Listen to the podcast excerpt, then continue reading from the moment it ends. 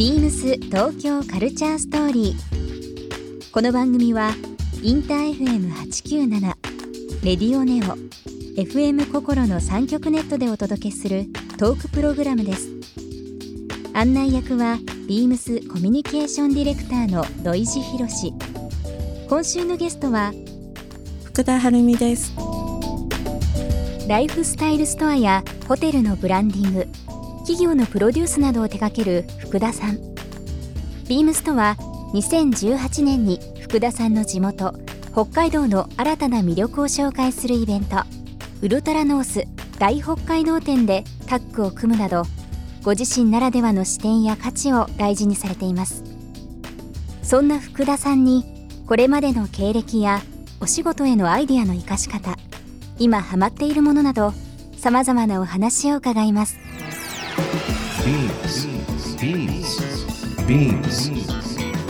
BeamsTokyo Culture Story. Beams Tokyo Culture Story. This program is brought to you by Beams. Beams ありとあらゆるものをミックスして自分たちらしく楽しむそれぞれの時代を生きる若者たちが形作る東京のカルチャー。Beams 東京カルチャーストーリー。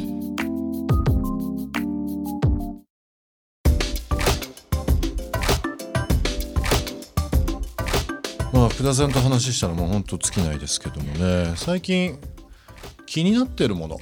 マイブームとかって言われたら何って答えますか？今はそのちょっと前までは木彫りの熊が数年本当にこう一個一個木彫りの熊と、あとあのえっと網走に300人だけアイヌ以外にえっとセバっていう神木彫りの神様がいてでそれをやっている北方少数民族がいて、うん。いたんですよ。もううん。結構今ま多分何人かしかいないんですけど、その人たちの、うん、とクラフトカルチャーに一時期ハマっていて、うん。それでずっと同といてたんですけど最近またあれですよねいろんなところであのイベントもそうですけどそのアイヌ展とかね、うん。日本のその多民族という部分でのいろんなこう歴史だとか、うん。今後残していかないといけないところっていうのは本当もう一回新たなんかもう一回というかすごくやっぱり今注目されてるような気がする。うん。うん。思います。でそれ以外にこの1年半ぐらいは中国工風茶とか満州工風茶工風茶、うん。中国の。はい、中国茶ってバーってこうお湯をかけてって飲むっていうのはあるんですけど。あの小さいそう。しょなんかこうお茶を飲む、うん。なんていうんですか？茶碗というか。茶杯。茶杯、ううんん。お湯かけてやるやつありますよね。うん、なんですけどあのこの中国風茶っていろいろ調べていったりそれが詳しいえ方福田さんに工風茶ってく工夫をするの工夫ですか、そうそれで中国工風風茶茶って言われてるんですけどなんだろう。日本の90年代の生活工芸ブームってクーネルとかができた時の雑誌のクーネルですか、はい。でその影響を受けた茶人中国や台湾の茶人たちが、えっと、じゃあその頃流行ったこう安藤正信さんのん。片口とかそういうのを使いながらそこは本当は手記あのおお酒の器だったのをお茶に使いながらって、うん。逆輸入的にこう発展していったものを日本人がここ最近多分56年から78年ぐらいの中に新しい20代の茶人とかも出てきたりとかしていて。これその中国4,000年の歴史のそのいわゆる大昔の中国茶文化ではなくてここ最近のうん。90年代以降の、そう。千利休のわびさびの影響も受けながらも、ん。ここ数年のその生活工芸ブームクーネル以降の90年代の、うん。もう受けながらのもう新しい発展でここ十数年のなんか歴史らしいんですけどそれがねめちゃめちゃ面白くって、ううんちだとこうお茶を入れるさじとかを木の枝だったり拾ってきた石にふが蓋置きだったり見立てを見せ合うというかある種っていうのがすごい面白くって自由すぎて父親が茶の湯をやってたからすごい嫌だったんですよ。いろんなもうん。うルールとかがこの性格なんて。うん。だけど中国茶はとにかく自由でうん。それで楽しくって楽しくてその見立てをしていくこととかお茶を入れるとかえっと、その茶を見立てるというよりはコミュニケーション取るためのみんなでお茶しましょうというものに近いんですか、うん、なんかね茶人によっては本当に何にも喋んなくて、うん。茶の湯に近いような感じで肩も綺麗だしって人もいるし、すごい自由な人もいるし足組みながらガンガンこうやっちゃう人もいるし、本当人それぞれで、うん。それがなんかすごいいいなと思って。うん、なんかその中国茶っていうのは、うんちょっといろいろ教えてもらいたいんですけどお茶？私もね言うてもそんなまだまだ 多分すっごい詳しい人から見たら「お前何言ってんだ」って思われるかもしれないけど、うん。でもいろいろこう気になる中でね、うん。この一つ中国の中国工夫茶をうん。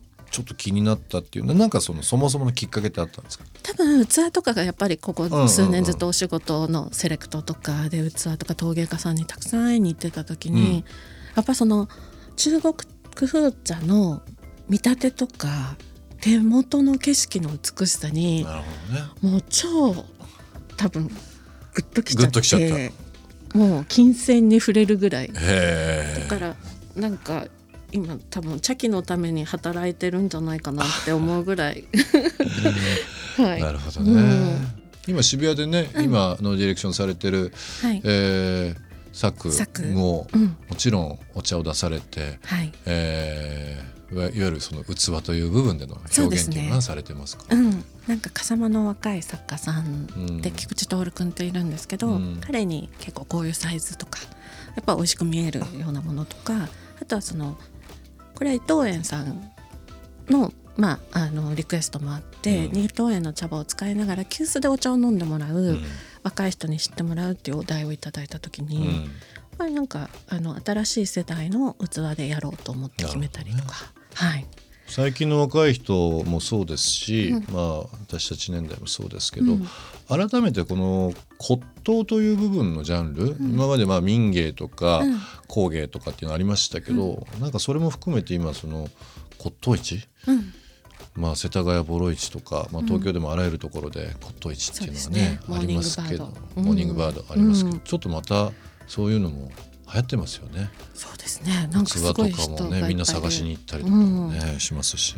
でも大切なものとか先人が残したその素晴らしい技術とかっていうのを今なりにさっきの中国工夫茶工夫茶じゃないですけど、僕らの感覚私たちの感覚でうん。それを使ったりとかうん。残していくっていうのはまたいい文化そう。だと思います。なんかそれってパリとも共通していて、うん。